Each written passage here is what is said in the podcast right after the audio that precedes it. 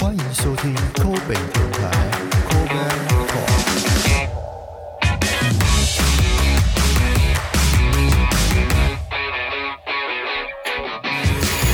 嗨，大家好，我是抠老杯，欢迎收听今天的节目。呃，之前我在 Instagram 现实动态上面呢，有问大家说有没有特别想要听我分享些什么？那刚好有一个人说他想要听我聊聊看我对于呃现在经济跟投资的看法。那就趁着今天刚好周末，所以其实也不忙，我们就来好好聊聊这个话题。其实大概呃已经有近半年的时间，有些人如果问我说，诶有没有什么比较好的投资标的呢？我都会跟他说，可以好好关注一下五 G。那其实五 G 也不是只有我在讲，大概从一年多前、两年前就已经陆陆续续有很多的，不管是媒体或者是财经呃投顾啊等等，都一直在讲五 G 的话题。那五 G 到底是什么？为什么它可以这么值得令人期待？那我又是怎么看待这个产业的发展呢？今天就让我们来聊聊五 G 吧。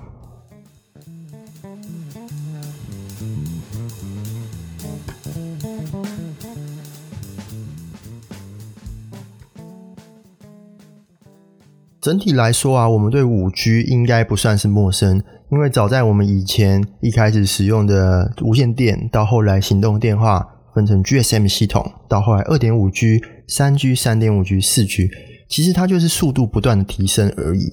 例如说，在二点五 G 的时候啊，我们可以传呃 MMS，也就是所谓的多媒体讯息，你可以发一张图片给别人。那到三 G 的时候，我们已经可以开始浏览一些很简易文字型的网站。到三点五 G 速度更快了，一直到四 G 的时候，我们就可以很流畅的在呃我们的装置上面呢，快速的去看一些影片的串流。其实，在目前使用的场景之下，四 G 已经几乎可以满足大多数人的的需求。例如说，我们看一个 4K 的影片，其实现在你也不会觉得说哦，真的会很 lag 啊，或者是真的会等很久等等的。可是，五 G 为什么那么值得令人期待呢？我觉得就是因为大多数人的需求已经被满足了，所以接下来要发生的事情才会更让人具有想象空间。根据相关的资料指出啊，五 G 它接下来的高速率会比现在的负的四 G 还要快上十倍到一百倍。它的延迟呢，它的网络延迟也是现在四 G 的十分之一而已。但我知道这样讲，大家一定没什么概念，说到底快乐十倍、一百倍是多快？到底十分之一又是什么样的一个一个概念？所以呢，我觉得这也不重要。反正今天是投资分享嘛，我们就直接切入正题。到底有哪些东西值得投资的？在资本市场上面呢，一个新的应用发生，基本上我们要投资，也就是分成两个主要区块来来来判断就好了，就是硬体跟软体。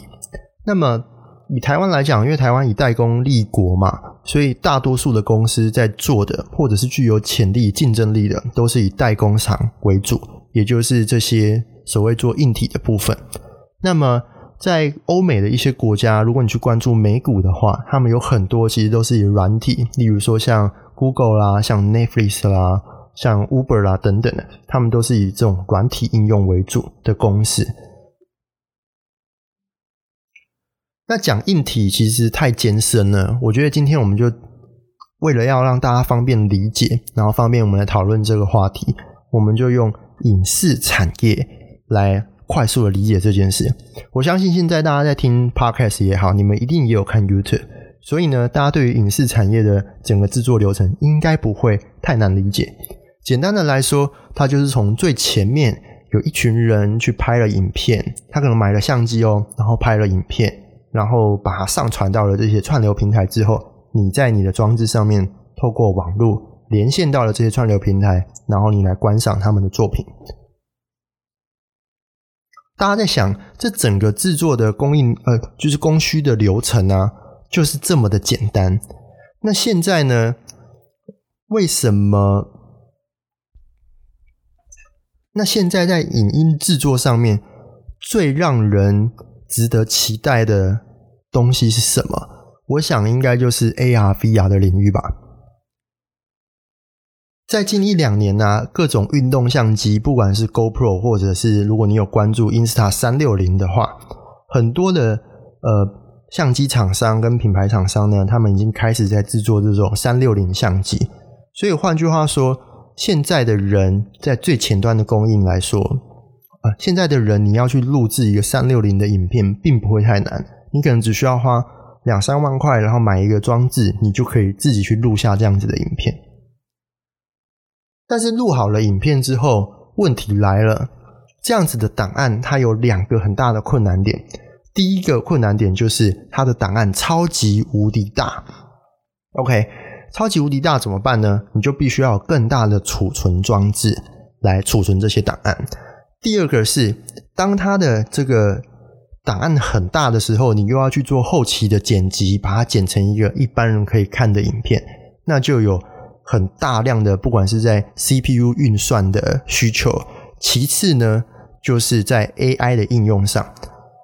如果你们有在关注三六零相机的话，你会发现 Insta 相机呢，它现在呃的软体上面就特别有一个新的功能，是你只需要去点选呢你想要追踪的这个物品，呃或者是或者是物体，它可能是快速移动中的。那你在拍摄的过程中，它在三六就是你完全不需要去。调整你的角度，它的镜头就会牢牢的锁在你点选的这个物体上面。我自己去看了，我自己实际去看过了之后，我真的觉得还蛮酷的。那他们其实就是用这些人脸辨识啦，或什么的，他们其实就是用 AI 人工辨识的方式去完成的。那其实光是刚刚我前面谈到的这些，在影视产业最前端制作的。呃的这个领域呢，其实就有很多值得投资的项目了。那其中呢，我最关注的其实是里面的散热模组，因为呢，呃，当我们现在其实如果你们有在玩相机的话，你们会知道，从以前到现在，摄影机啊，当你在录影的时候，录了录了一段时间，你的机器都会非常非常的烫。那其实，即便现在技术已经很成熟了，但是当你去录了 4K 的影片、4K 的影片的时候，你的机器还是会很烫。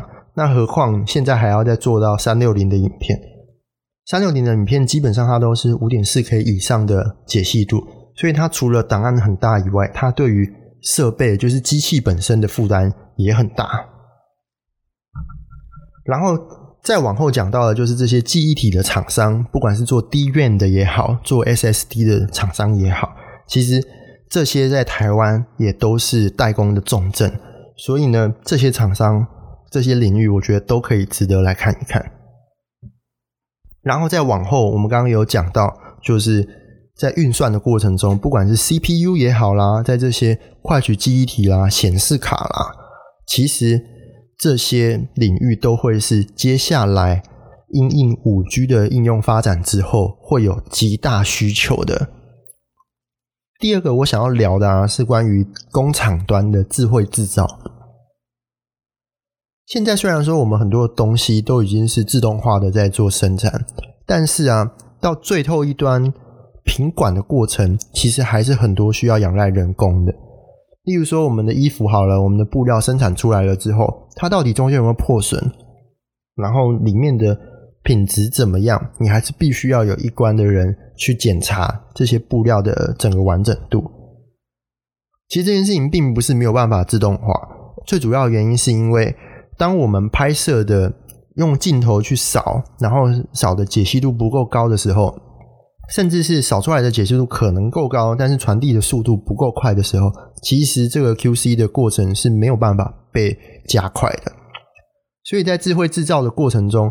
例如说，我们现在的这个摄影机已经可以拍到八 K，然后可以在极快的速度下把这样子的档案串流到呃系统里面去做运算。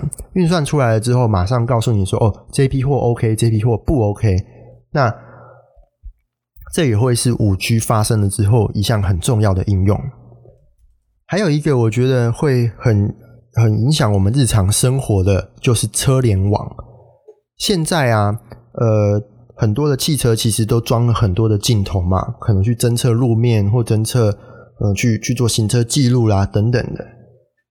但是侦测下来的这些数据啊，在目前为止其实是没什么用的，它就只能够存放在你车子上面，你也没有办法及时的去做一些分析，调整你的车子的稳定啊，或者是做其他一些应用。